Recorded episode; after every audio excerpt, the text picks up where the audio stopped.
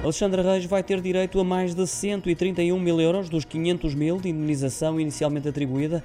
Significa que terá que devolver 42,8% do montante que entretanto recebeu, avança o Correio da Manhã. Detalha ainda que desses 131 mil euros, que a ex-administradora da TAP vai manter em sua posse. Mais de 56 mil dizem respeito à cessação do contrato laboral enquanto diretora da companhia aérea e a restante quantia é relativa aos períodos de férias que não foram gozadas e que não expiraram. Sendo assim, Alexandra Reis não terá que devolver o valor total da indenização, os 500 mil euros, que prometeu restituir quando foi ouvida na Comissão Parlamentar de Inquérito a propósito da gestão da TAP.